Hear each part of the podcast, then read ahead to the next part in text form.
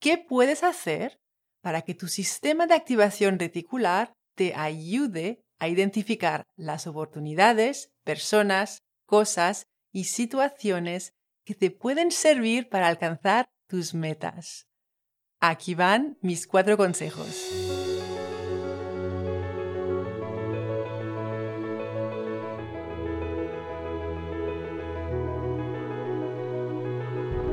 Te doy una cálida bienvenida al podcast del reto al éxito, donde comparto contigo herramientas e ideas prácticas para llevar tu vida al siguiente nivel. Soy Samantha, ávida aprendiz de la vida, lanzadora de retos y creadora de reflexiones guiadas para tus prácticas de introspección.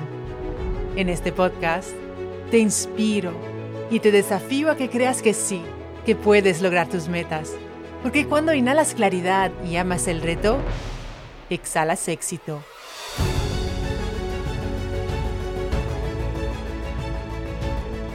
Hey, hey, hey, ¿qué tal? Te doy la bienvenida al episodio 004 del podcast del reto al éxito. En este episodio te doy cuatro consejos sobre cómo utilizar tu sistema de activación reticular para lograr tus metas. Si has escuchado el episodio 003A, ya sabes que tu sistema de activación reticular filtra los miles de millones de bits de información que te llegan a cada segundo a través de tus sentidos y te hace ver lo que es importante y relevante para ti. Te hace notar toda la información que reafirma tus creencias y tu forma de pensar. Es tu motor de búsqueda. De modo que si quieres lograr algún cambio, algún objetivo, debes darle nuevas instrucciones a tu sistema de activación reticular de forma deliberada y constante. Tienes que entrar nuevas palabras en tu motor de búsqueda. El sistema de activación reticular puede aprender tus criterios de búsqueda de información a través de un proceso de repetición. ¿Cuánto tiempo, por ejemplo, necesitaste para conducir un coche de forma mecánica, sin tener que fijarte en qué momento mirar los espejos, frenar, acelerar, embragar, cambiar de marcha? Fue un proceso de repetición, repetición, repetición, repetición, hasta hacerlo en piloto automático. Una vez que tu sistema de activación reticular entiende qué es lo que quieres lograr, qué es importante para ti, te hace ver oportunidades, personas, cosas y situaciones que tienen el potencial de acercarte a tu meta.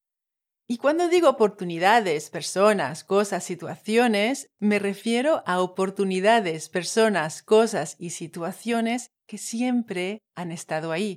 Simplemente que aún no habías programado tu sistema de activación reticular para identificarlas.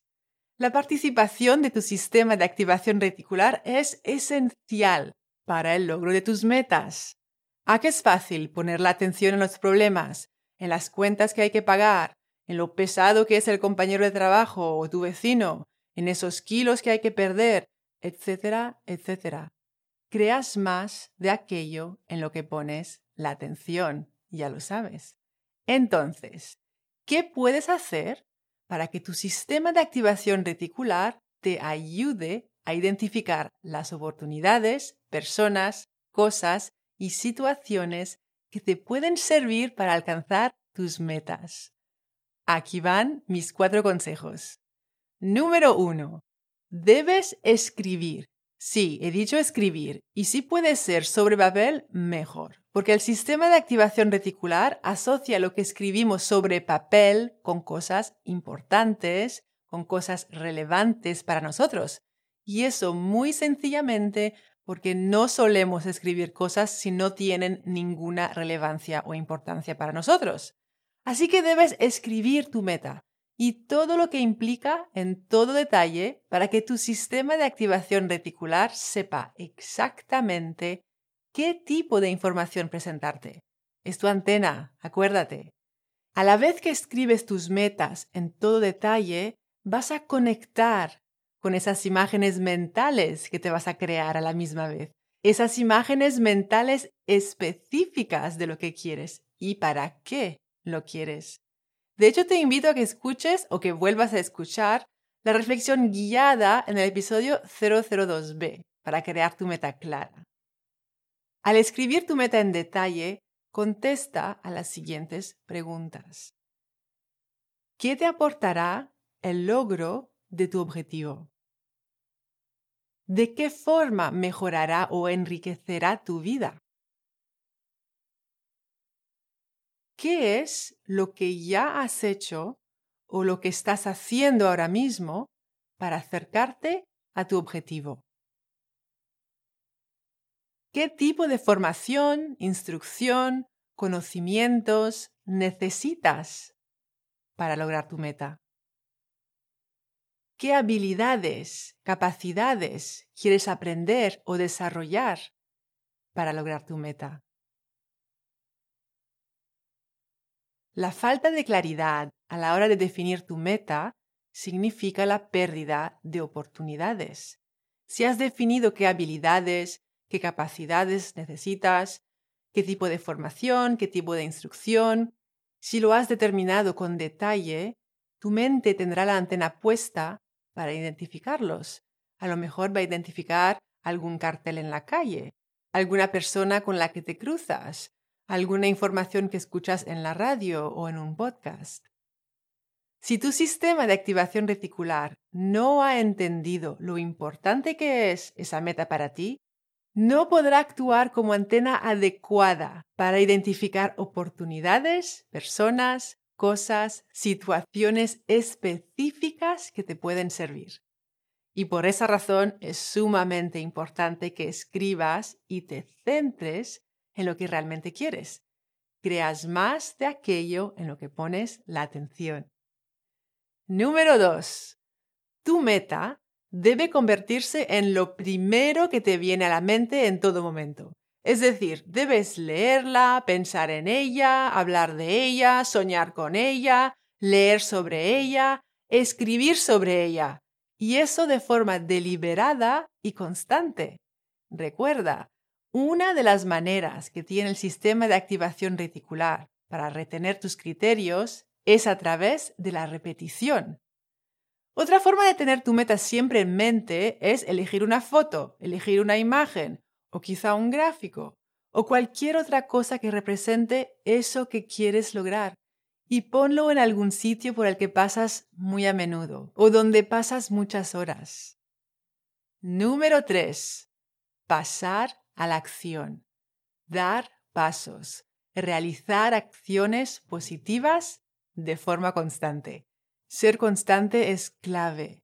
Debes mostrarle a tu sistema de activación reticular que lograr tu meta va en serio. Cuando eres constante en realizar acciones positivas, no puedes evitar pensar en tu meta de forma constante.